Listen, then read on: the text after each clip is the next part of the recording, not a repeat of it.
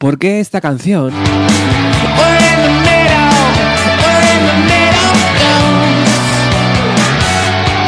no es igual que esta?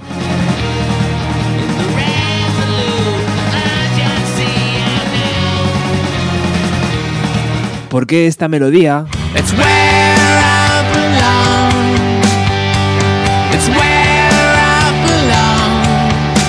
nos transmite algo muy diferente a esta otra?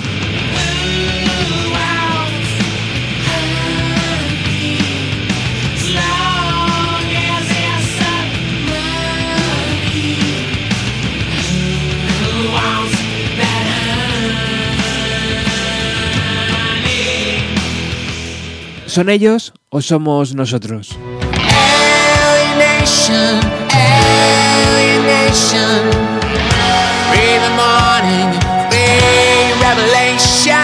En el programa de hoy analizamos el disco que Smashing Pumpkins acaba de lanzar e intentaremos responder a la eterna pregunta ¿Está a la altura del resto de su carrera? Bienvenidos.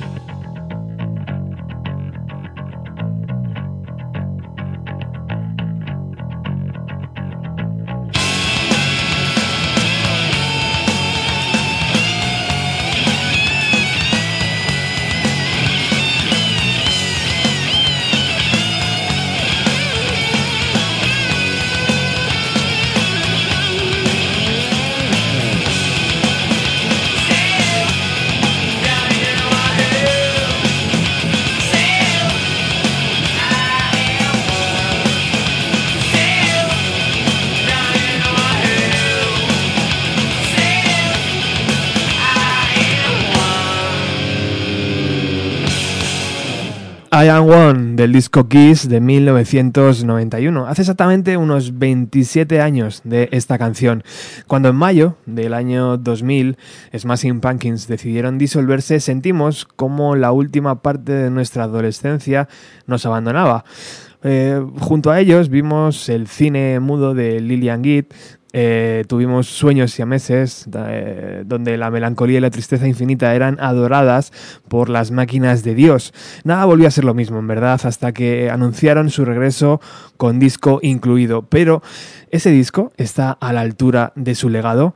Pues es una pregunta lo suficientemente importante para invitar al programa a amigos que me ayuden a responderla. Hola Natalia, ¿qué tal? Hola Robert, ¿qué tal? Encantado de que estés aquí otra vez. Eh, la pregunta es muy difícil de responder, ya lo sé. ¿Para ti este último trabajo de Smashing Pumpkins está a la altura de su carrera?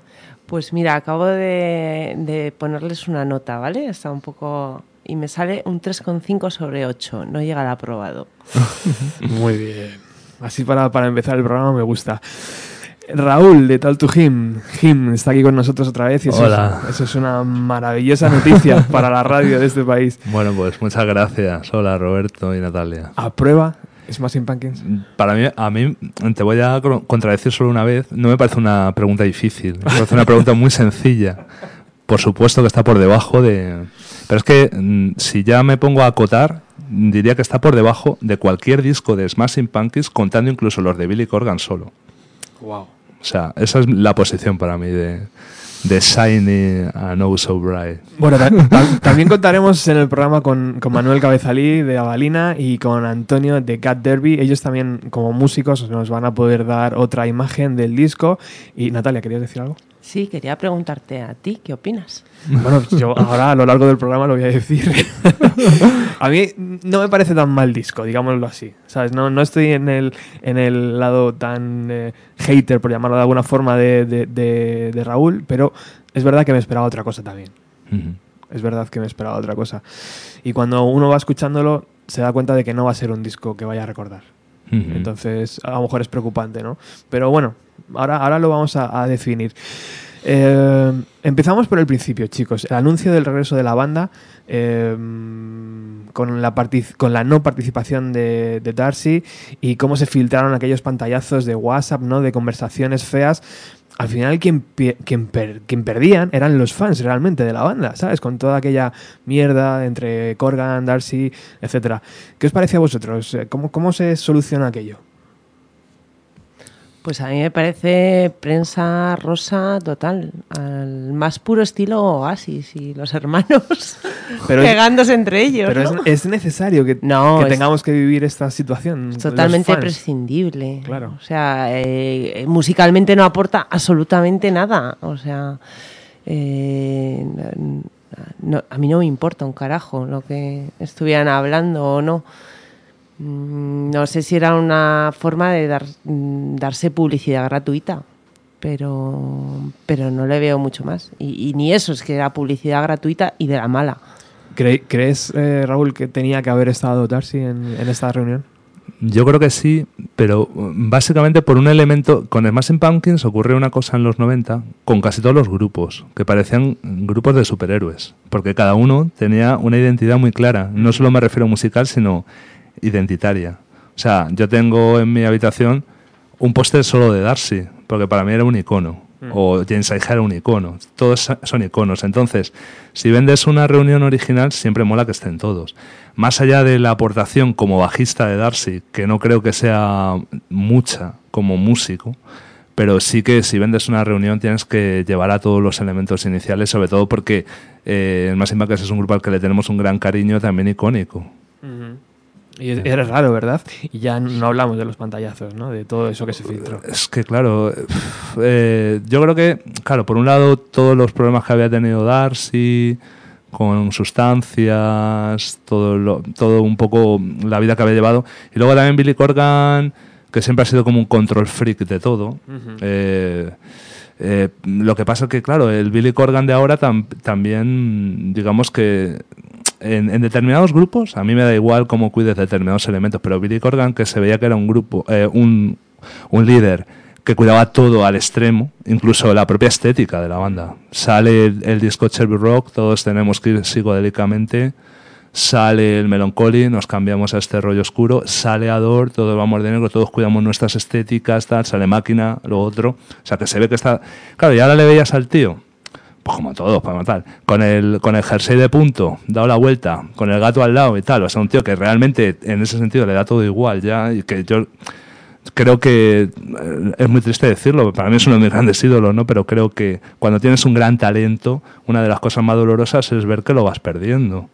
Y yo creo que este es un caso un poco evidente. Entonces, mm, todo me parecía como feo.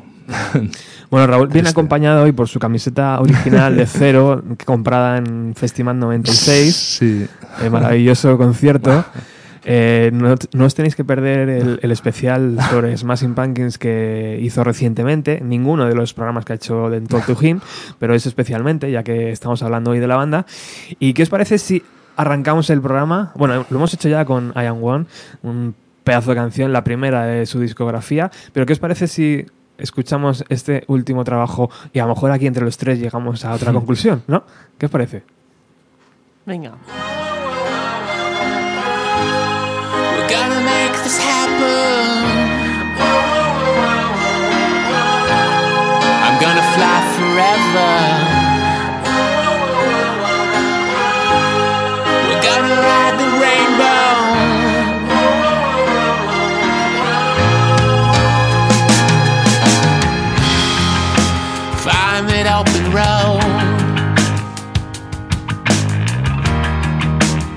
Catch that blazing star. and climb out of that hole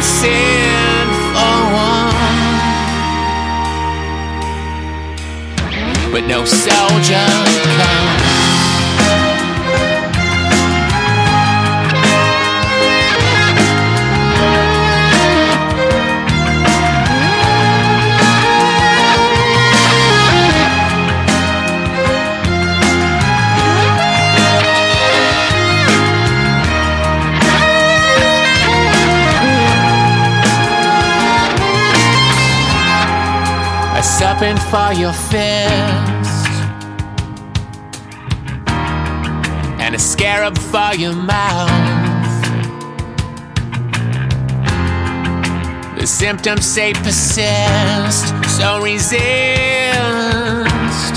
But a cure is not in doubt.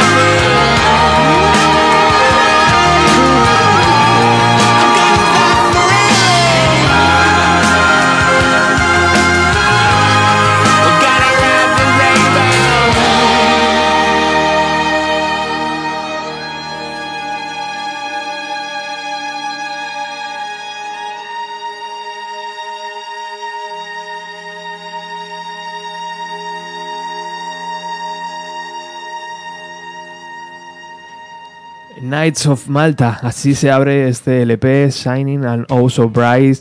Eh, no Past, No Future, No Sam. ¿Qué os parece? A mí me, me ha recordado, ahora escuchándolo aquí en la radio, con vosotros tres, a algunos momentos malos de Coldplay.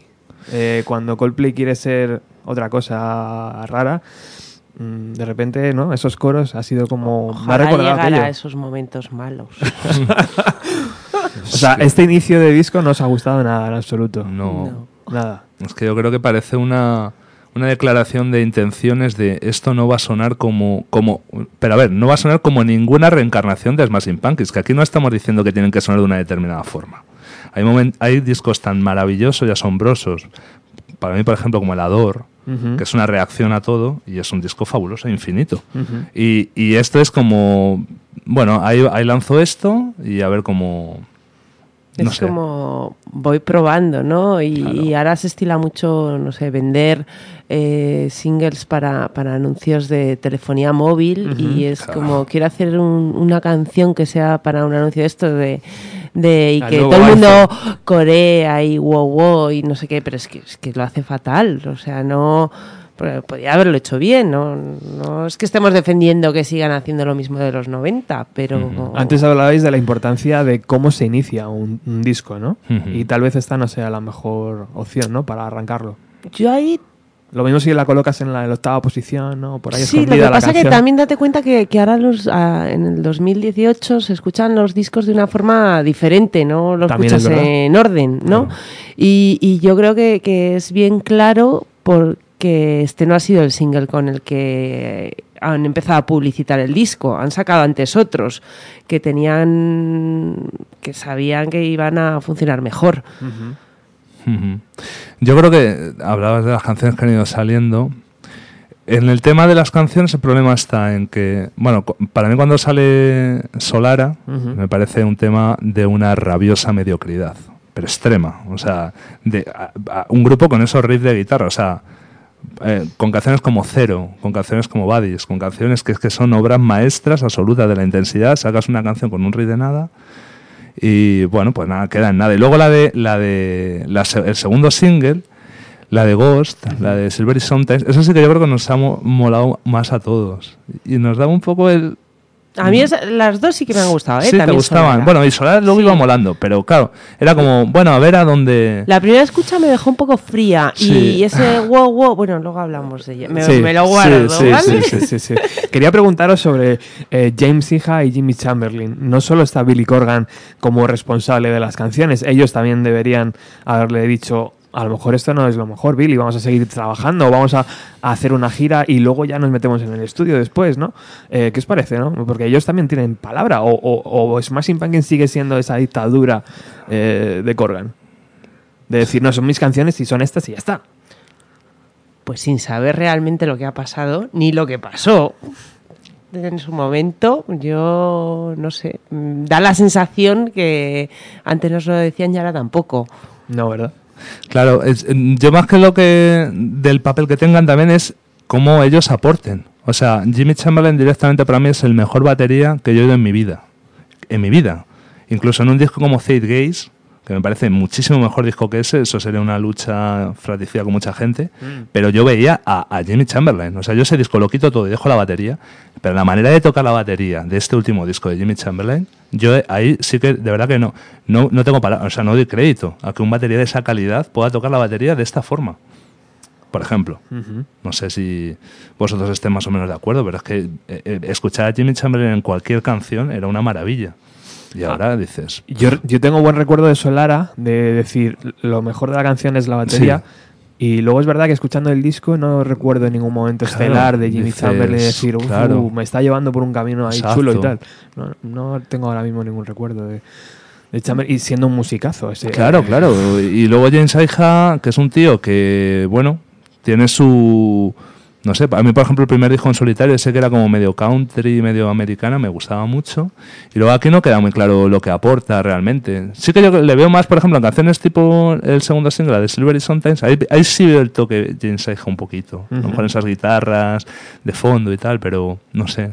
Bueno, lo que sí está claro entonces es que tanto James como Jimmy estaban de acuerdo con que las canciones eran esas y, Claro, es y, que... han, y han tirado para adelante, ¿no? O Claro. sea, en el fondo, por no verter toda la culpa, ¿no? Hacia, hacia Corgan solamente. Claro. Bueno, vamos a escuchar esa canción que hablabais tanto, Silvery Sometimes.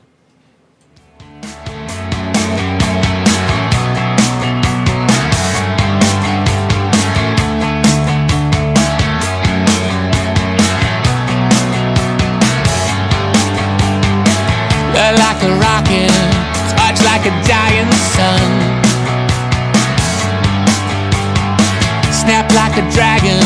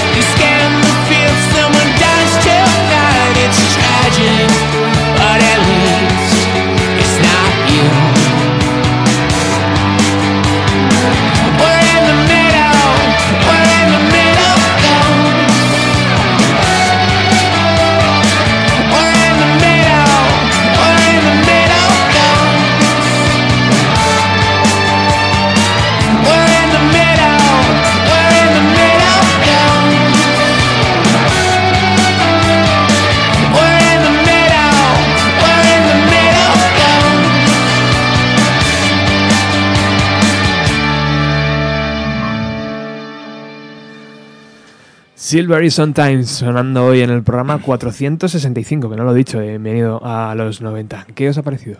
Natalia, por ejemplo. Podía haber empezado el disco. Está Sí. mejor que la ¿Sí? otra. Sí, es verdad, tienes razón. Hubiera sido de otra forma, ¿no? Sí. Mejora, ¿no? Aquí mejora un poquito. Sí, esta es de las que se pueden salvar. Tampoco digo que sea un tema para la eternidad, pero bueno, comparadas con las demás, eh, esta y otras dos se pueden salvar y el resto yo diría casi que son de relleno. ¿Qué se dice desde la azotea? Pues se dice que es que esta canción tiene ese regustillo a 1979 Mm. o a la de Rain, Sí. Rain, Rain and Sun Sours esta, de, que era como muy marcada así y luego tiene como esa guitarra que se mete al final que recuerda Años Luz a la de Stand Inside Your Love. Y es como un cruce de canciones antiguas. Y tiene ese rollo que, que es como no sé, como un poco de alma. O sea, no, a mí creo que la nostalgia es un arma de doble filo en todos los ámbitos de la vida y, en- y, por supuesto en la música también. No consiste en que te tenga que evocar lo del pasado, sino que tenga la suficiente calidad y emoción como para que te emocione ahora, ¿no? Ni nosotros somos los mismos, como decías tú, Roberto, o Ujú. preguntabas, ni ellos. Nadie somos los mismos. Pero sí que intentar em- empatizar con eso. ¿Qué os ha parecido la, la producción, eh, yo diría, eh, mm, no sé, como, como el equipo ese que sale a empatar, ¿no? El que no arriesga esa producción de, de Rick Rubin, de decir, bueno, mm, porque la, vamos, me parece que es como planita, ¿no? Que está ahí como que no dice nada de la producción del disco. Pues fíjate que yo tengo la sensación, desde mi desconocimiento total, pero esto es un feeling mío, que, que los temas eran como maquetas o como que vas por casa cantando la la la y con un la la la que canta en el pasillo, sácame un disco, ¿sabes? Entonces yo creo que la producción ha hecho más de lo que parece. Mm. Lo que pasa que la base era como muy pobre. ¿Tú crees eso? Me da esa sensación, ¿eh? Es un sentimiento personal. También es que Rick Rubin no se metería en el proyecto, ¿no? Si no lo vería claro, ¿no, Raúl? Estamos hablando de uno de los mejores productores para mí, con Claro. diferencia. O sea, tú Ha escuchas un disco como el Eco de Tom Petty, una de las producciones más increíbles que he visto en mi vida de Rick Rubin, o el Blue Sugar Sex Magic. Y dices, pero Dios mío, o sea, Claro. un tío que ha producido unas obras maestras increíbles y aquí el sonido, para mí el sonido de este disco es exactamente el mismo sonido que el Zed Gaze. Es el sonido del Zed Gaze. Sí, parece que han copiado y pegado. Un ¿no? sonido metalizado, como de. O sea, sobre todo la batería. O sea, el Mm. toque de la batería, ese como cuchilla, no, no, no lo entiendo mucho. Bueno, ¿os apetece saber la, la, idea y la y lo que tiene en la cabeza un productor y un músico de nuestro país, como Manuel Cabezalí? Claro. Es muy fan ¿eh? de Smashing Pumpkins. Nos dice esto. Y oyentes de Bienvenido a los 90. Eh, bueno, aquí Manuel Cabezalí de Balina. Mis impresiones sobre, sobre este último disco de Smashing Pumpkins son un poquito encontradas, son cruzadas, la verdad. Por una parte creo que, que tiene canciones que están bien, que me gustan. Creo que tiene un punto, me gusta que sea tan variado, toca como muchos, muchos palos y tiene varios registros que yo antes nunca les había oído. Y eso me, parece que es muy positivo, ¿no? Porque siento como que, como que siguen un poco esa búsqueda que hace que, que no te, que no te marchites, ¿no? Entonces, bueno, eso me ha gustado. Pero luego la, parte así más, más crítica, más negativa por mi parte, me sucede que o bien yo ya no soy la persona que era o ellos no son quienes eran antes, pero me sigue pasando lo mismo que con otros discos, con por ejemplo el anterior, y es que siento como que hay algo de la esencia que ya no está. Y creo que tiene que ver con algo así como cierta autocomplacencia o algo así parecido a como a no arriesgar demasiado porque mira curiosamente los discos en solitario de Billy Corgan sí me gustan. Por ejemplo en concreto uno que se llama The Future Embrace que es de hace ya bastantes años pero bueno está fuera de su carrera de Smashing Pumpkins ese me gustó muchísimo porque sentía como que él estaba de verdad arriesgando y como que no era tan conformista y este disco me suena un poco conformista. Hay canciones y canciones es cierto pero por ejemplo un ejemplo muy grande de esto conformista y un poco blando que digo es por ejemplo la canción Troubles, no sé, me sucede que, que me, me suena muy blanda, como muy americano cursi. Es difícil de explicar, pero no me termina de gustar. Lo noto también mucho en, su- en sus melodías de voz, su forma de cantar. Es como que hay algo ahí que está un poco eh, como, no sé, autocomplaciéndose de una manera que no mola.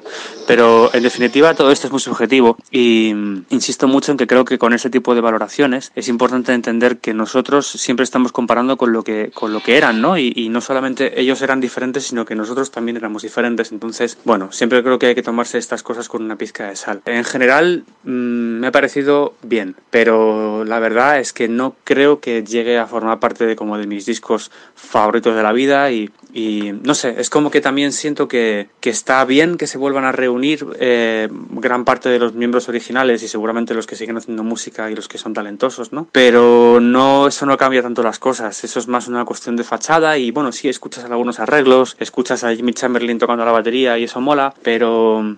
mm, no sé, creo que hay algo en el fondo, en el corazón de las canciones que, que no me parece que esté tan, tan allá, no me parece tan, tan bonito y tan brillante, pero, pero bueno, insisto en que esto es, es muy subjetivo. Un abrazo. Chao.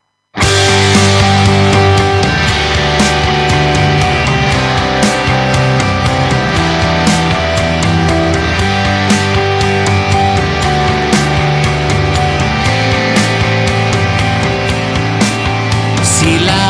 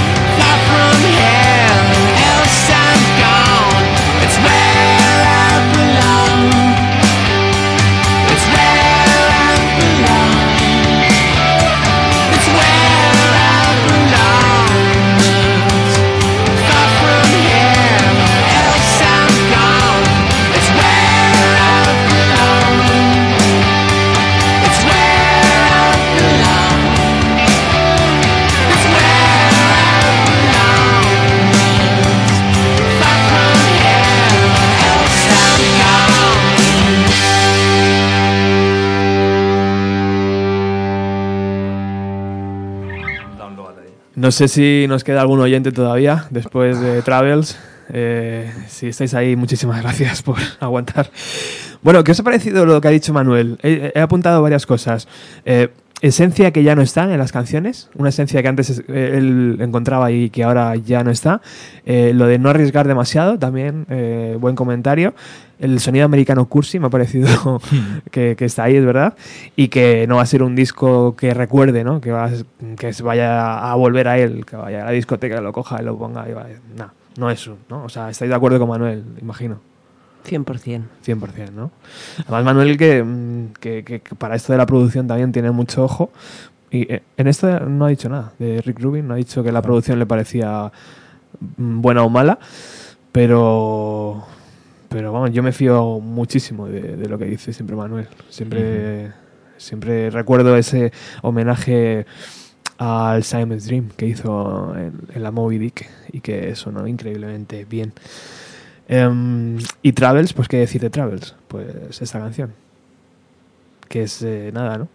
Bueno, eh, yo, yo dentro de que nos movemos en unos niveles entre el muy deficiente y el insuficiente, entre el 0 y el 1, habla- empleando como Natalia números entre el 0 y el 2 de 0 a 10, pues esta canción a mí no me parece de las peores, siendo una canción horrible, pero no tanto por la voz y tal. Tiene una guitarra al final que sale como ahí. Porque yo siempre estoy esperando que este tío toque las guitarras que ya no sabe tocar. Por eso ya no tocas nunca Silverfuck en directo, por eso no tocas Wig US Side, por eso no tocas Body si no viene Chino Moreno, por eso por eso no vas a tocar Through the Eyes of Ruby. O sea, es que real, por eso no vas a poder tocar ni siquiera Quiet. ¿Pero por qué dices que no sabe tocar? Eh, Porque ¿no? yo creo que yo creo que no puede tocar a la velocidad que tocaba. A ver, este tío tocaba, la- o sea, es que este es que estamos hablando para mí el, el mayor genio que yo he visto en mi vida. Tú veías el, el Euphoria, el, el veías tocar esa guitarra, tocaba la velocidad a la que tocaba la de el Quiet. O sea, una canción entre Cherry Rock y Today, te saca una canción ahí en medio y eso era, ¿pero esto qué es? Mm. La batería, tres solos de guitarra a la vez, y dices, pero esto, pues yo creo que eso no puede hacerlo realmente. Bastante hacen con tocar porcelana, ahí bien y tal, pero que, no sé, yo noto todas mis canciones favoritas y bueno, no es que este tío tiende a hacer conciertos de singles encima. Today, 79, Avador, y, y tiene canciones, vamos, es que es un tío que a lo mejor yo que sé, para mí tiene 200 canciones que pueden ser obras maestras. Es como si hubiera entrado en, en Spotify ¿no? y hubiera Claro. dicho, a ver, ¿cuáles son las que la gente Sí, está pinchando? eso Ah, pues es. venga, vamos a tocar estas. Eso es, ¿No? ¿no? sé, no, no veo riesgo, no veo aventura. Eh, Pearl Jam sube a un escenario y cada día te toca 50 canciones distintas. Mm, Es la diferencia, ya. no sé. Bueno, pues eh, continuamos. Viene Solara, el single. La primera carta de presentación de este álbum. Para muchos, eh, a muchos le gustó, le gustaron, le gustó la canción. Sobre todo por la broma aquella, ¿no? Que el Solara era también un modelo de coche, de talgo, de no sé qué modelo, de... igual. Vamos a escuchar la canción y ahora hablamos.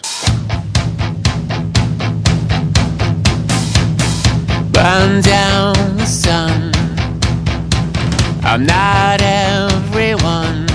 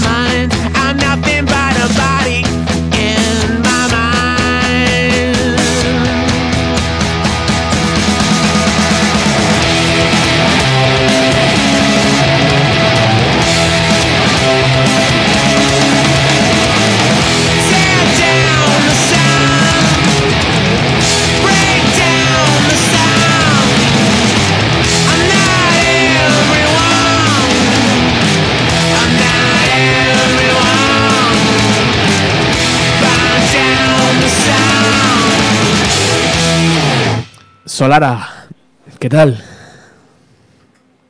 Suena bien. Suena bien, suena bien. Yo creo que en directo va a ser unas canciones eh, celebradas.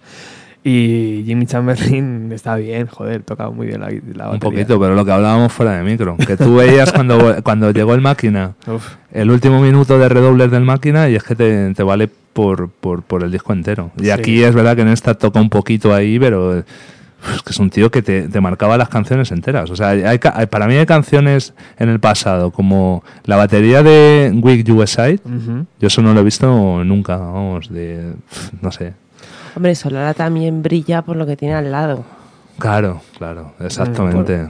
Exactamente, es que de hecho ahora, eh, yo cuando hablé la primera vez dije, madre mía, ¿esto qué es? Y tal, ya empezaba a recibir las primeras mensajes, qué horrible, qué tal.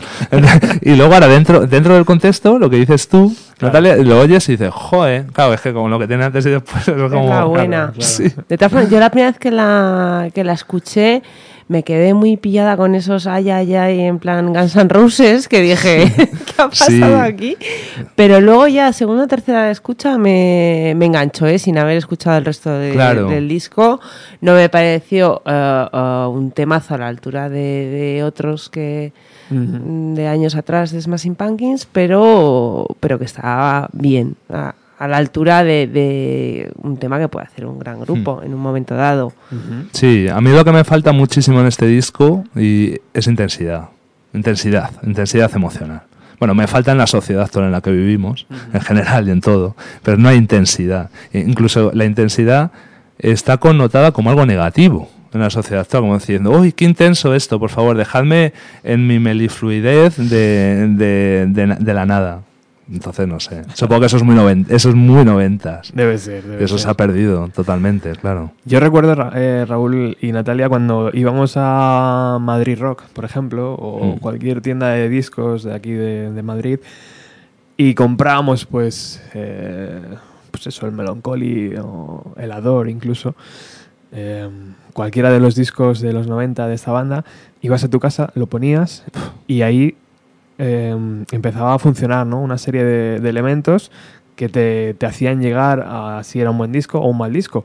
Pero no sé si la juventud a día de hoy, chicos, compra este disco, lo escucha en su dispositivo móvil, puede llegar a esa comunión con la banda escuchando esto. Yo- me parece que es muy difícil, ¿no? Pero- En- en- entender que, este, que esta es una gran banda, lo que estás escuchando a día de hoy. Pero es que yo creo que ahora no se escuchan discos enteros, se escuchan canciones sueltas y saltas de una a otra. Entonces, a lo mejor si una canción te engancha, que dices, bueno, que joder, me ha, me ha llamado, o me ha, me ha golpido, no sé cómo decirlo, me ha. Sí, que te marca o me te- ha marcado, o sea, me, ha- me ha hecho un clic, algo, ¿no?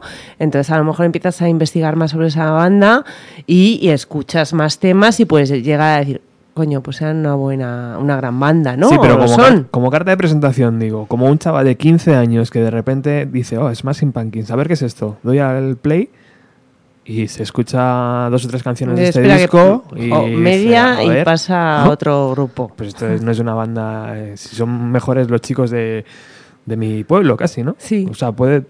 Me parece que no. Y sin embargo, en los 90, que es donde voy, Hmm. eh, cualquiera de esos discos, tío, nos hacía pensar, nos hacía... Claro, pero yo creo que es eh, porque se ha perdido el concepto, lo que decías de cómo se consume ahora la música. El artista pierde el concepto de álbum, no le interesa hacerlo, trabajarlo, elaborarlo a la mayoría. Entonces, el propio disco no tiene una cohesión de historia Mm. interna, que sí que lo tenían antes. Antes tú escuchabas un disco de principio a fin, yo todavía sigo haciéndolo así, y lo- porque lo sigo viendo así. Pero esto Pero nadie lo hace. ya somos claro. dinosaurios. Sí, ¿eh? sí, sí, Esto por denota supuesto. una edad. Claro que sí. Así. Sí, pero mm, si enseñas a la gente a que una obra no es una canción, sino un conjunto, que con- es como ver un cuadro y quedarte mirando la esquina de un cuadro todo el rato. O ir a un y museo y ver solo un cuadro. Claro, es como- que imagínate Melancholy and Infinite Sadness, esas 28 canciones, esas 14 para por la mañana, Mm. 14 para por la noche y todo eso. Y toda esa historia le va generando un valor que ahora en, en esta etapa, como bien decís, de la inmediato, ellos han sido muy inteligentes, ya han sacado un disco de treinta y tantos minutos y ya iba. Mm. Pero, mm, vale, o sea, y tenemos ejemplos como el Melancholy, eh, que sí que era una obra completa, total, pensada, entera, pero recuerdo también muchos discos en los eh, 90 o 80 que, que había tres hits que eran los que sonaban por Mm. la radio. Te comprabas el disco entero porque te habían gustado esos tres, esperando mm, encontrar algo más, porque no había internet para descubrir el resto de temas y eran de relleno el resto. O sea que esto también Claro. pasaba antes. Por eso Sí. precisamente no estamos hablando de esos grupos hoy en día. ¿sabes? Claro. Pero estamos hablando de este, que, Sí. nos, que nos marcó mucho. Claro. Es que ese tipo de grupos, pues Pues bueno. Imagínate escuchar a Abuela Pluma, por mencionar otros nombres, un Vitalogy de Pearl Jam. O escuchar un Disintegration de The Cure.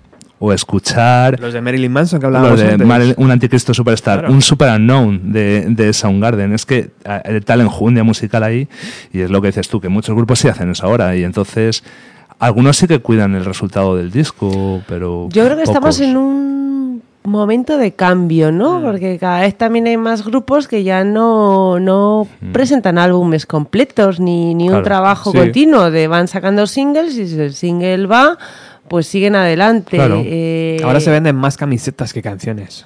Y más festivales que ¿sabes? canciones. Que discos. Es que son Mm. increíbles. Pues, o sea, los artistas lo que son discos y lo regalan Mm. 99% o Sí. 100%. Sí. Eh, al final lo que les interesa son conciertos, entradas de conciertos, camisetas, merchandising. Claro, Y ahí es donde sale la pasta, ¿no? En, en un Sí, disco, un claro. vinilo, yo qué sé. Oye, hablando de conciertos, ahora os voy a preguntar por las fechas de, de la banda en nuestro país. Pero antes vamos a escuchar Alienation.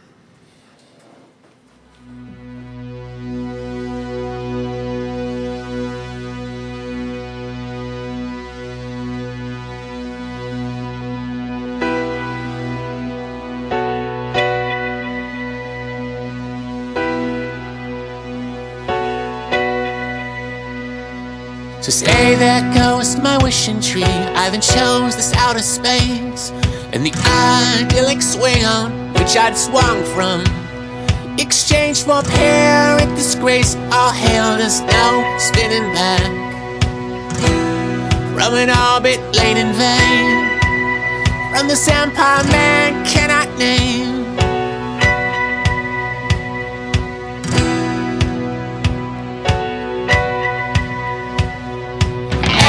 Alienation, alienation.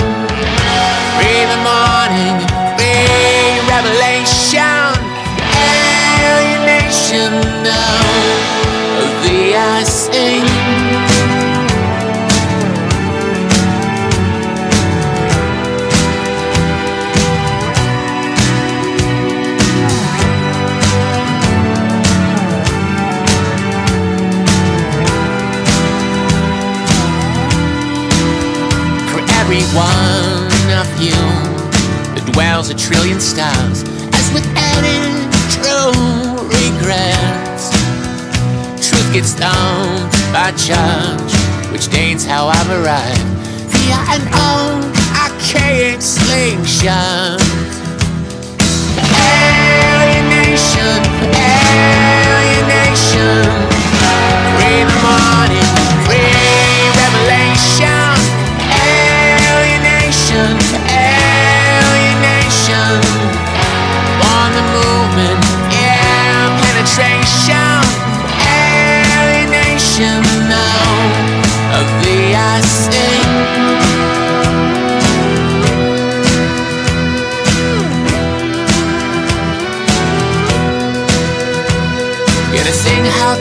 A wishing tree run dry?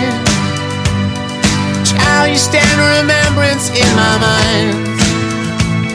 The embrace of those who loved you cannot die. Safe beyond the regions and the hive. Safe from clutch of jackals and lust mind crimes. Never yielding.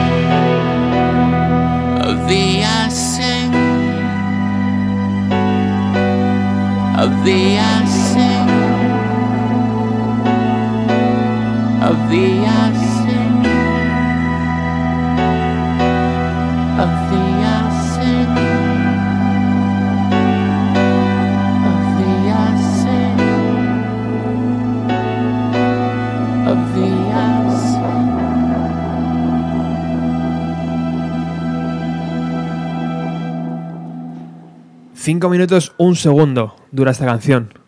Parece que es más, ¿no? Eh, Podría haber sido un segundo. No seáis mentirosos, si no la estáis escuchando. sí, bueno, más o menos. Ser honestos con la audiencia. A ver, esta, este, a ver, es que es duro. Hablábamos que, que son muy duros. Son 36 minutos y duran más que, que los 5 CDs del Melancholy mentalmente en la reedición. Sí, Es que- total. Estábamos diciendo que esta era un día que estaba cantando en la ducha, se grabó y, y se la mandó al productor de mira a ver qué sacas de ahí. Estoy empezando a pensar que no es buena idea poner el disco. Bueno, no, es una, es una idea eh, maravillosa ¿Sí? para, para las nuevas técnicas de, de tortura que puedan existir dentro de la- de lo lícito. Bueno, vamos a hablar de los directos. Eh, ya se ha confirmado que van a estar el día 11 de julio en el Doctor Music. En el- eh, ¿Cómo se llama esa, Natalia? Ese, ¿La vaca? La vaca, pero tiene un nombre ellos, que em, la resurrección, no sé cómo lo llaman ellos. ¿Ah, Sí, bueno, el Doctor Music, que como sabéis en los 90 fue un pedazo festival impresionante. Ya te digo. Pues parece que vuelve. Y la primera confirmación son ellos, Smashing Pumpkins. y, muy bien, ¿no? El día 12, al día siguiente, están en el Mad Cool. No son cabezas de cartel, están. ¿Cómo eran? De National, ¿no? Por de encima. National, sí. Por encima. Y al día siguiente están, el 13 de julio, están en, en el Nos Alive, que van a estar 11, 12 y 13. No sé, ¿qué os parece que Billy Corgan últimamente los conciertos no estaban muy bien, ¿no, Raúl? Eh, La, Eh, la voz estaba como... Claro, es que es como a ver qué tal. Y luego por ahí, por ahí, no sé la fecha exacta, debe tocar también en el Download Festival de, de, Ah, de sí, sí. Reino Unido. Sí, sí, sí. Y bueno, y más que faltarán, Y imagino. más que faltarán, claro. Y además es que a- eso sí que me moló. Verle en un download. Ve- O sea, ese tío tiene que salir ahora mismo con el gato, el jersey de punto y las faldas, detrás de Slipknot, detrás de Slayer, detrás de Anthrax. Y dice, tengo que... Claro, en el más cool y tal ya, o en otros entornos, todo es más Sí. vaporoso, pero... ¿Qué os, pareció. ¿Qué os pareció el concierto en Seattle? Este que em- emitieron a través de Twitter eh, con 40 canciones, no sé, un montón de canciones, esas presentaciones de Billy Corgan, ¿no? Subido eh, sobre un puente, sus fotografías de joven. ¿Qué te pareció, a ti, Sí, Raúl? sí. Bueno, me pareció un montaje muy espectacular, me pareció el típico grupo que hace un montaje increíble y que toca 40 veces las mismas canciones en el mismo orden porque no tiene capacidad de poder eh, improvisar nada, que es algo que yo eh, ataco mucho también en la gira. Volvemos al tema, Pearl Jam, saca la botella vino Eddie Vedder, le dicen de repente, tócate Wild Mad American, y se la toca ahí en el momento. Eso es una banda inmortal. engrasada, ¿no? Eso es. Y, y aunque no saques buenos discos, pero llevas el mismo montaje, los mismos minutos, los mismos segundos, y te tocas versiones de Stairway to Heaven y Space Oddity, pues bueno, Ya parece que para estos conciertos han reducido el número de canciones, ¿no? eso es. Creo que las versiones las han quitado ya en medio, lógicamente. No, perdona, ¿No? Roberto. Y ahora toca Incluye. Friday I'm in Love, eh, cantada por, por James Seija, lo cual ya es como... Ah, sí, la han incluido. Sí, la han incluido. Es que estos días la están poniendo en internet Ajá. en plan de que la gente opine. Y es, es, es horrible. Es que, es que, primero tocas el tema de The Cure, que escucha la, la gente que solo oye Radio Fórmula. La tocas, la toca James Aija, como diciendo, venga, toma tu pequeño espacio. Ya no vas a tocar Blue Way, ya no vas a tocar ni siquiera Night Like This, que molaba mucho más antes, sino toma esta versión. Y no sé, es que... uff, A lo mejor es que se han cogido, aparte de, de- no sé, han ido a Spotify o similar, ver Claro. el ranking de, a ver, cuáles son nuestras Hmm. eh, mejores canciones, nuestro top para los usuarios, los oyentes, y ahora buscamos pues las de grupos... Claro, empezaron a... The Cure, ¿cuál es Sí. el top escuchado en el mundo? Friday Night Claro. Love? Pues Es- hacemos esa versión, Es que ¿no? puede haber. Bueno, tocaron también el otro día la versión del Never Let Me Down de, de Depeche Mode. Bueno, eso me pero pareció esa, súper esa guay. está en el disco Claro, es súper eh, chulo. de covers de eso Depeche es, Mode, Eso me pareció guay. Y creo que tocaron una que se llama Dross, que era una canción súper perdida de tal. O sea, están como otra vez diciendo, "Venga, vamos a meter un par de guiños. Mientras, mientras ahora van a tener que aguantar el Travels y el Nero Malta, que ya lo vamos a ir engrasando. Pff, y no sé. Pero pero bueno, bueno. el Never Let Me Down harían eh, su versión, Sí, no la sí, de Page. claro, claro, claro, Claro. la suya súper guay. Eso sí que, eso sí que listo. a mí me moló mucho, pero quiero decirte que, claro, es que yo pienso en mis canciones favoritas de, de Smashing Pumpkins y digo, es que no van a tocar mm, ninguna porque, o muy pocas, o sea, porque van a tocar los singles, van a tocar Today, 1979, Tonight Tonight, que es lo que la gente quiere escuchar, que es que al final eh, estamos haciendo que, que el, oye- eh, eh, que el oyente eh, es- estamos perdiendo la forma como oyentes porque siempre nos ponen lo mismo. Es como cuando salimos de noche y te ponen la misma canción. En vez de ten Spirit 20 veces. Si saliera de noche y me pusieran un día Radio Friendly Unit Shifter, veríamos cómo, no sé, se despertaba un poco la gente. ¿no? Estoy totalmente de acuerdo. Y en ese concierto, en el de Seattle, ¿lo habéis visto en vídeo? Un- eh, yo creo que fragmentillos. Un poco. Eh, a mí me llamó mucho la atención las miradas entre ellos. Apenas existían. Claro, seguramente. Cada uno a 20 metros de distancia, colocados y tal. Eh, Jimmy Chamberlain ni siquiera les mira en ningún momento, ¿sabes? sí. Él está tocando la batería y no quiere saber nada del una, resto. una pérdida de química Es terrible. algo súper raro eso para una banda que tiene que estar eh, de gira, ¿no? Un año y medio. Pero sé. da la sensación que se lo toman como, como un trabajo que no les mola mucho, ¿no? Esa es la Sí. lo que proyectan un poco de, oye, tienes que entregar el proyecto ya mañana, bueno, venga, Claro. esto es lo que tengo, estos temas, venga, ahora vamos de gira, bueno, va. Bueno, pero, la es- guitarra, pero eso no, no, no hay necesidad, porque si lo hacen es porque quieren, ¿no? Es por amor, no, no hay necesidad de... de- Bueno, o por dinero. Es que ahí está el tema. Yo Es que- ahí ¿tú crees? Yo siempre, creo que no, ¿eh? Siempre he alabado a Sex Pistols esa gira que se llamaba Todo por la Pasta. Claro, O sea, me honestidad. pareció súper honesto.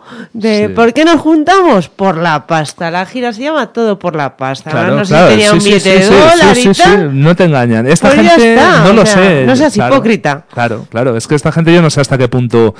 Eh, yo creo que sale rana la reunión desde el principio. Desde que ya no está Darcy, empieza a salir rana. eh, todo va, va yendo en una deriva, pero ya no la puedes parar. También Billy Corgan es verdad que con los últimos discos no ha tenido ninguna trascendencia lo que, lo que él va sacando. Entonces yo creo que es como para intentar volver a... Yo qué sé, hay grupos como Suede. Por favor, por Dios. O sea, qué ambición. O sea, ves a un Brett Anderson en una entrevista diciendo Sued volverá solo si somos capaces de hacer un material a la altura. Y deslumbrando. O sea, es que... Bueno, vamos a recuperar ese momento en directo del concierto en Seattle de 2018 que se abría así.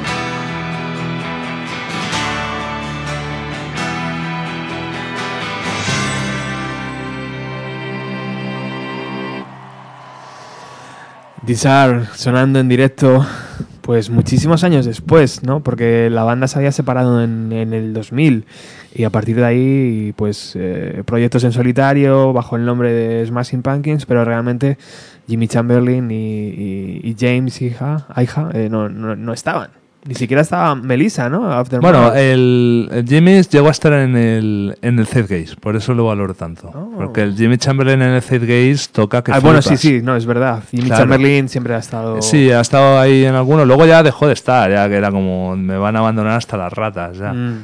Pero bueno, Pero bueno, yo decía los tres. sí, los sí, tres sí, o, sí, los- sí, o sí, los- sí. por lo menos los Sí, cuatro claro, claro, claro. unidos. Eso es. ¿Habrá futuro disco, chicos? ¿Habrá otro disco? ¿Hay otro disco ya grabado de Smashing Pumpkins? La parte 2, ¿no? Bueno, estaría bien que no sacaran la parte 2, que, que solo hubieran puesto Brent Data, parte 1 y que no, no sé. Yo no creo que haya nada grabado, pero sí que creo que puede haber otro disco. Me explico. O sea, creo que este es un disco de, de tanteo. A ver cómo está el tema, si podemos volver, no podemos volver. Si volvemos por más pop, más heavy, más mm, rock, mm, o porque hay un poco de todo, batiburrillo, sin Mm. mojarse en nada. Claro. Entonces yo creo que es un poco como un test y, y según vean un poco en la gira, eh, eso es lo que puede dar que haya más o no haya más. Podría haber a lo mejor, eh, para dar una visión también un poco eh, optimista, que no todo va a ser machacar con- a la banda, a lo mejor un disco reacciona a este. Eso sí estaría bien, porque ellos saben perfectamente, yo me atrevo, saben perfectamente que el disco es muy malo, ellos lo saben.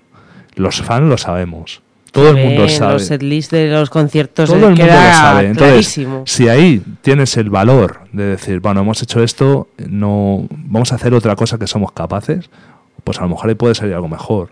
Es mi punto de vista, ¿eh? porque muchas veces, joder, un- una banda o, eh, o cualquiera es consciente de cuando ha hecho una cosa mal. No lo puede decir mientras la está promocionando porque entonces se suicida ya completamente, es evidente, ¿no? Pero, no sé, algo de reacción, un poco de, pues está siendo todo muy desangelado. O sea, las críticas, yo no he leído ninguna crítica buena.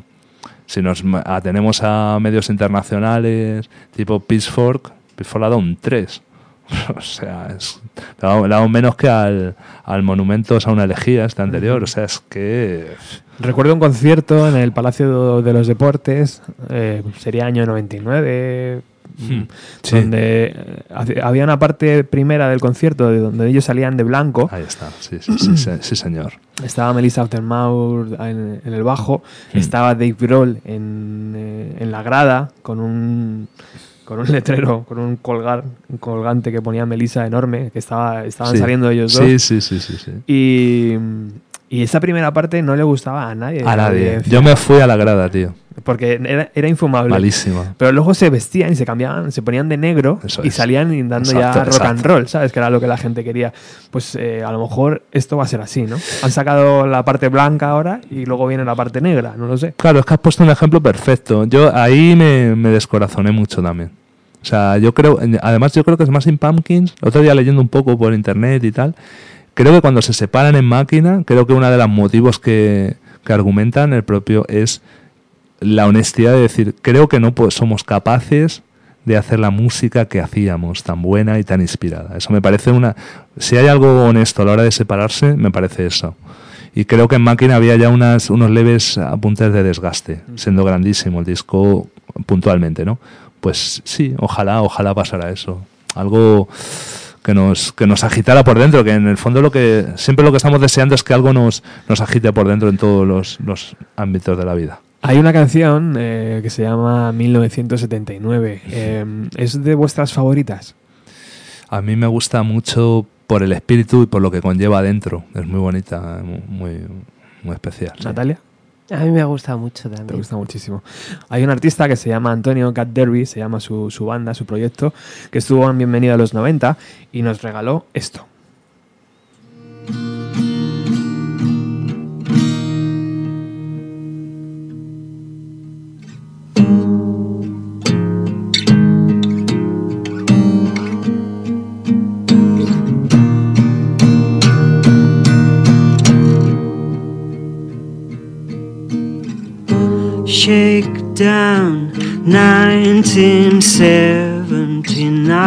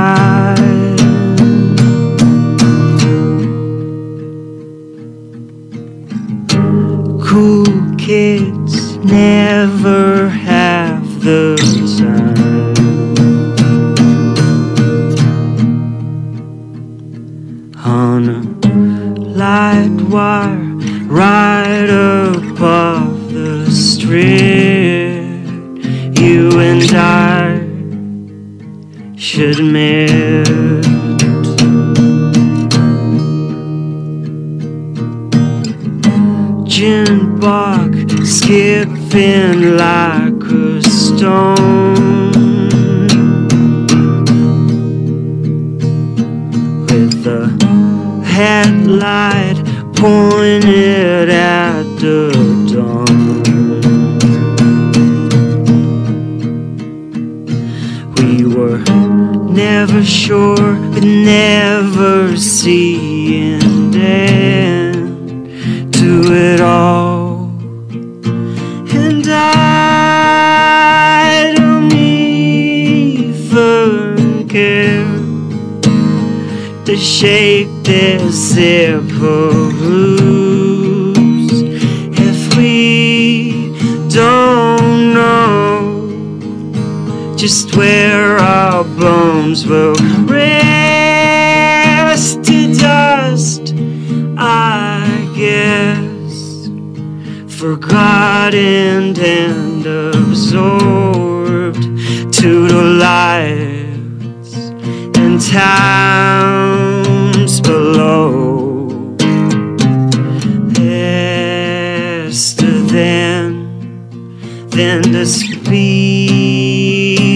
sound, just faster than, than we thought we'd go beneath the sound of home.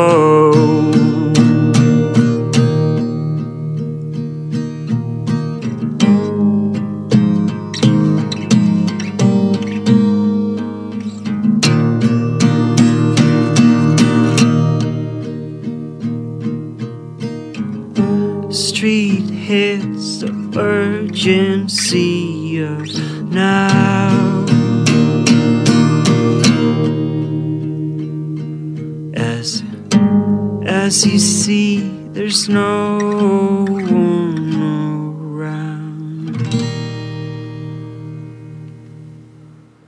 Os juro que es la primera canción que Natalia y, y- y Raúl escuchan entera. Os lo juro a vosotros que estáis al otro lado.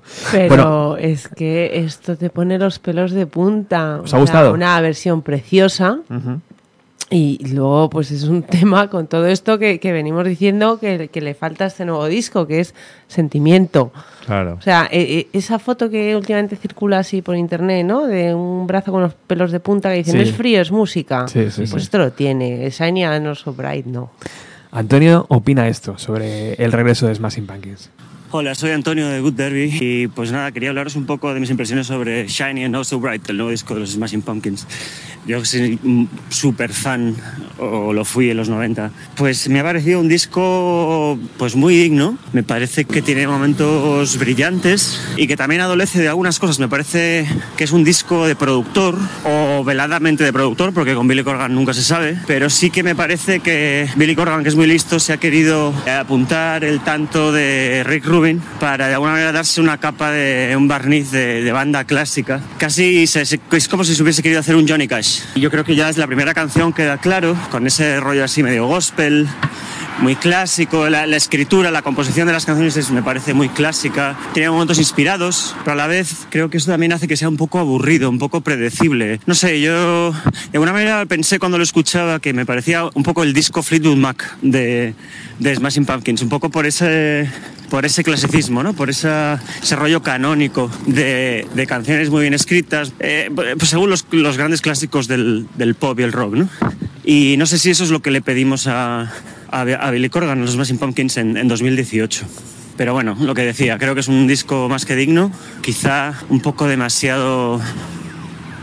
mm, la palabra sería limpio. Y bueno, pues eh, creo que es obvio porque nunca Smashing Pumpkins volverán a los 90, y es porque los 90 pues, pasaron hace 20 años y Billy Corgan, eh, que cuando hablamos de Smashing Pumpkins casi siempre hablamos de Billy Corgan, pues tiene otras eh, inquietudes, otras aspiraciones como compositor y mm, pues no le interesa mm, ser un poco el quien revuelve la conciencia del rock and roll porque creo que ni siquiera él sabe si hay alguna conciencia que revolver.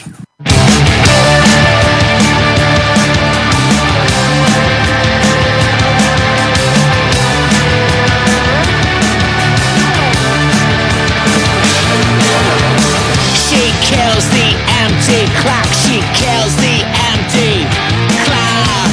She haunts you where you're not. She haunts you where you're not. She screams the ailing ox. Her spirals full of shock. She stabs the empty clock.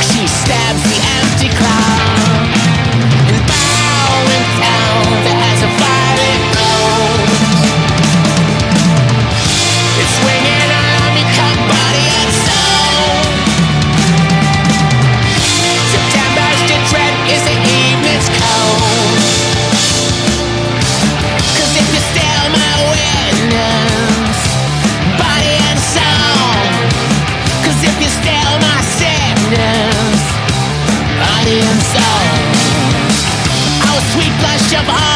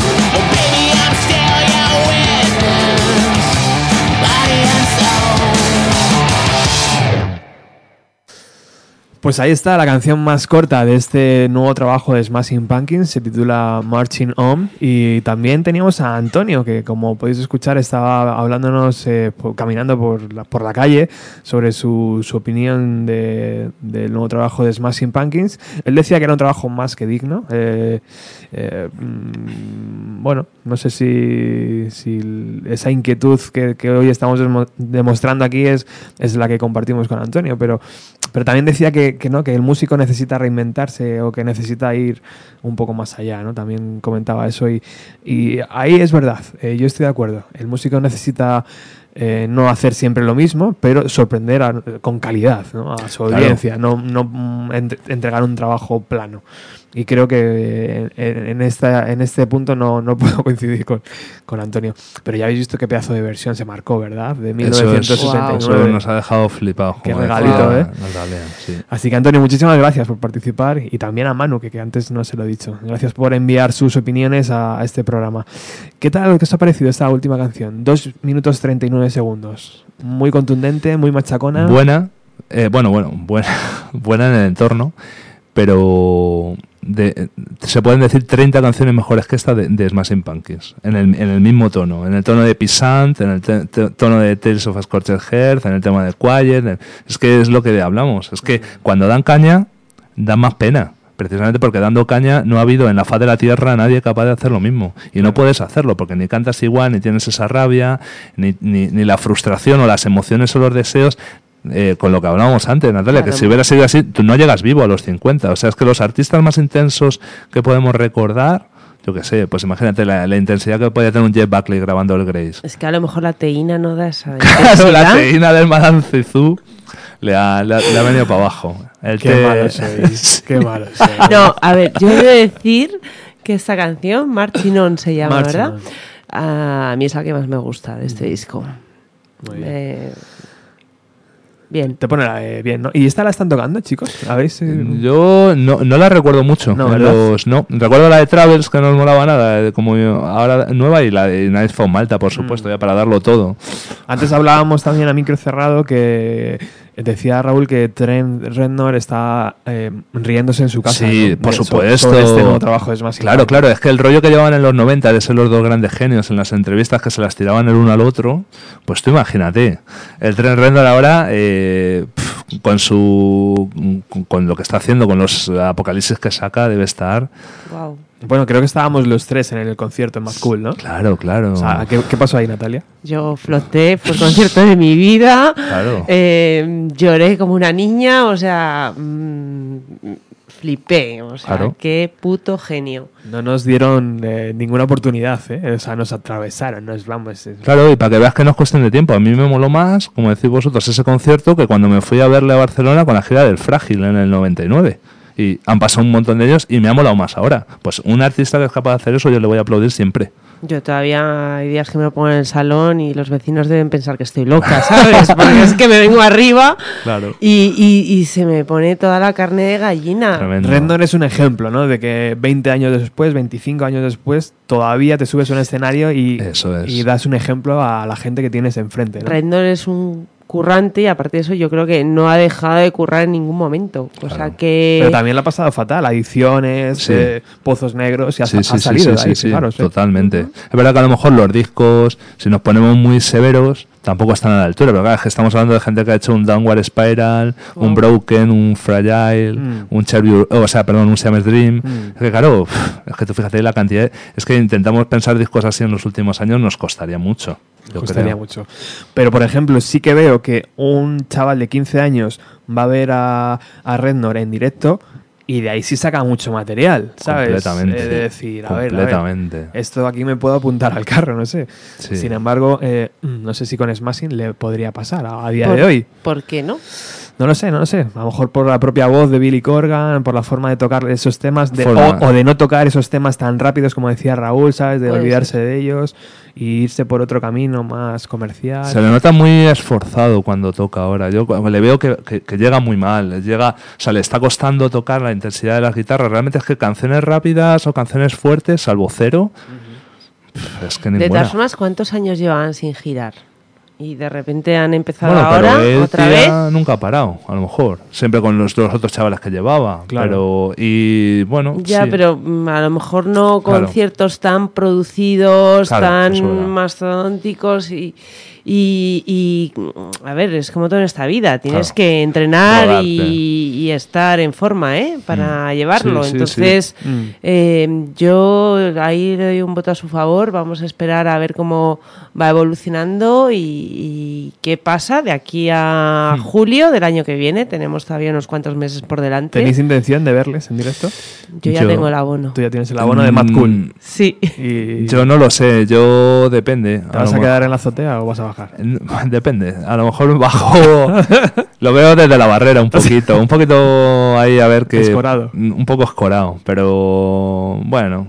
eh, generalmente estas cosas te dan la doble sensación de. Por un lado tienes que cumplir compromisos con tu propio interior y sentimiento y por otra vez también tienes que tener un poco de cuidado de, de que la imagen no se te deteriore tanto. Aunque bueno, las canciones siempre van a estar ahí, ¿no? Eso son, Mm. son eternas. Mm, está claro. Venga, pues vamos con una más. With Sympathy.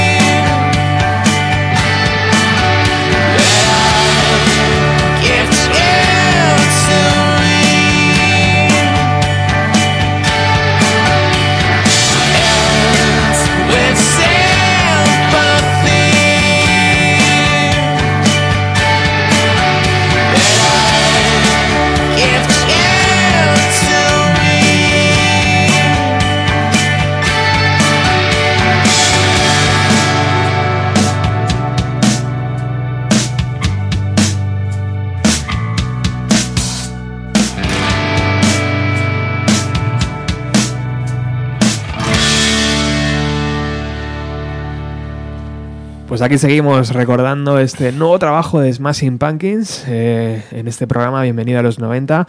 Estamos acompañados por Natalia y por Him, de Told to Him, el, el programa que os recomiendo. Eh, ¿Qué apuntes tienes de esta canción, Natalia? Eh, la he vuelto a olvidar. Es que soy incapaz de recordarla porque no, no me dice nada. Entonces, según la termino de escuchar, la borro de la mente y, y ya está. No, no me gusta ser tan, tan crítica y tantas. Pero nos has pedido nuestra opinión Claro. sincera, Sí, sí, ¿no? sí, sí, Estamos por aquí para eso. Porque fíjate una cosa de estas que dice Natalia, en un disco de ocho canciones, que se entiende que has elegido ocho cancionazas, que encima haya tres o cuatro que te olvidas, es que ¿qué disco es esto? Es que yo creo que estamos siendo demasiado suaves, en realidad, con el disco. A ver, habéis, habéis hablado de una cosa muy interesante a micro cerrado y era eh, el regreso. ¿El regreso está obligado a entregar material nuevo? Natalia defendía que sí. eh, y Raúl decía que no. Yo, yo, estoy con Raúl en ese sentido porque Smashing Pumpkins tienen un catálogo inmenso de canciones. Podían haber anunciado su regreso simplemente para hacer directos y si al año 2020 le apetece, pues sacar un disco, no sé. Hmm. Pero parece que se han ido al revés, ¿no? Vamos a sacar el disco primero y vamos a hacer luego una gira de conciertos. Por supuesto que, que pueden hacer una gira sin tener material nuevo, ¿no? Pero, sí. pero creo que necesitaban una excusa para hacerla y para juntarse, ¿no? Después de, sobre todo con todo el culebrón que tienen entre ellos. Claro. De Yo es que creo que un- líos personales Claro. que, que ya no aportan a la música ni nada, ¿no? Pero Mm. para tener una excusa de, de por qué volvemos, a lo mejor si no se les iba a ver demasiado el plumero, de si voy por, por pasta simplemente. Yo creo que ellos son conscientes en sí mismos en esa reunión que, que- que no les está saliendo, que no ha salido bien desde el principio. Es que yo creo que hay un poco una hay mucha duda encima, yo creo, mucho eh, vamos a hacer el disco, a ver qué canciones sacamos, luego, o sea, yo lo, yo noto que es una reunión que no fluye, igual que por ejemplo la de Guns N' Roses, a mí personalmente que no creía nada, luego me ha convencido porque he ido viendo que se van engrasando y no han sacado disco, no han sacado nada. Y más o menos mm, con bastante dignidad para, para la cera que se estaba dando en su momento, que decían, juegue como está Axel Rose, qué acabamiento, no sé qué, tal y cual. Y luego mm, todo funcionaba más o menos dentro de que te tiene que, tienes que gustarte del universo Guns N' Roses, ¿no? Pero Yo creo que el tema aquí es que sí que han invertido muchísimo en toda la producción de los shows, en toda la estética del disco, que ahí mm, para mí es lo mejor, o sea, es para mí Hmm. sería el disco con la mejor estética de todos los de los Smashing Hola, Pumpkins, ¿eh? sí. Bueno, a lo mejor Sí. no sé. ¿eh? Sí, Hay mucha competencia ahí, ¿eh? Hay mucha competencia. Es muy bonito, ¿eh? es verdad, es muy bonito. Pero el estilo este Art Nouveau Es me bonito. parece brutal.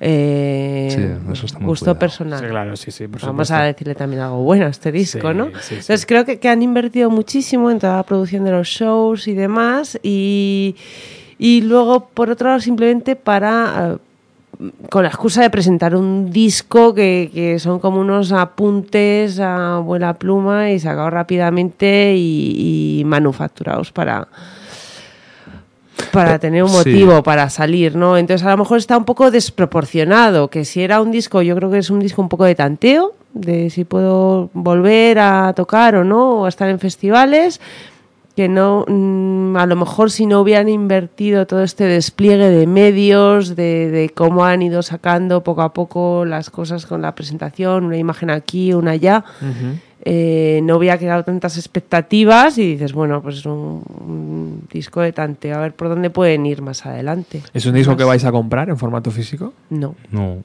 ¿No? Yo no, yo el último disco que me compré de ellos fue el Máquina. Luego ya no. Oh, no, miento, el de Swan, que soy mega fan de Swan. Y llevaba hasta las pegatinas. ¿eh? Que vinieron algunas pegatinas y me puse hasta una que imitaba las letras de Judas Price. Bueno.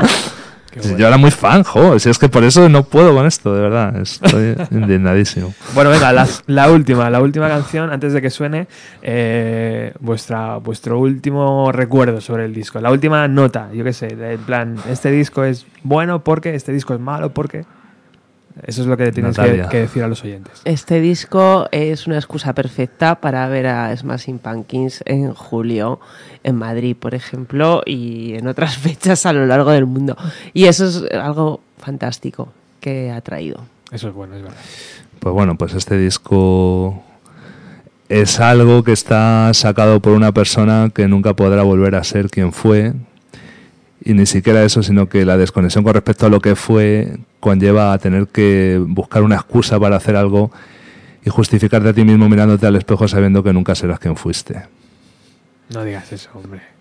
Bueno, pero digo- lo digo como, como persona que me ha dado demasiadas lágrimas y sonrisas como para Yo- poder comerme cosas tan grises. fíjate, fíjate, macho, que yo soy tan tonto que sigo creyendo que van a sacar un buen trabajo. Sí. O sea, yo, confío más en una reunión de... No, no sé, iba a decir una reunión de Nirvana que en eso.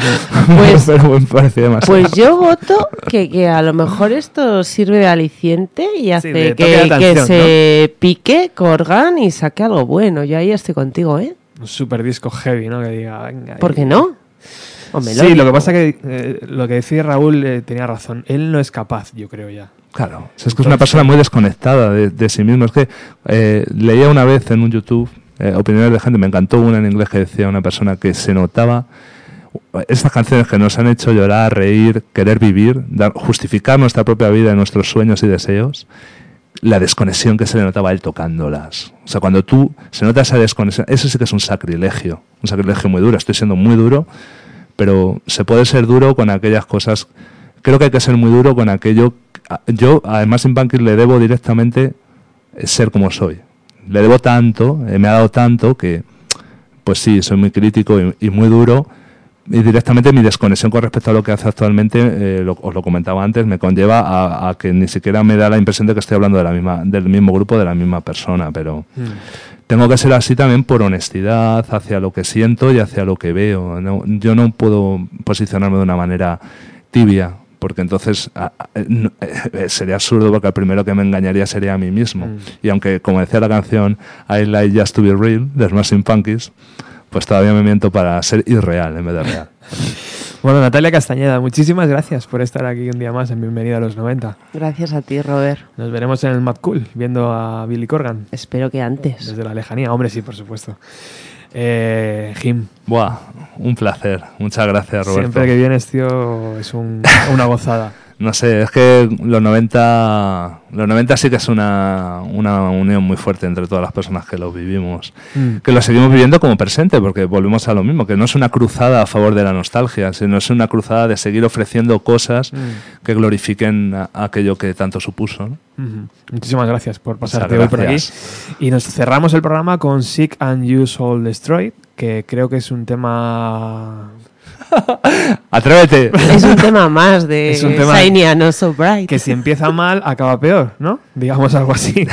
bueno, en fin. Muchísimas gracias por haber estado al otro lado. Chao.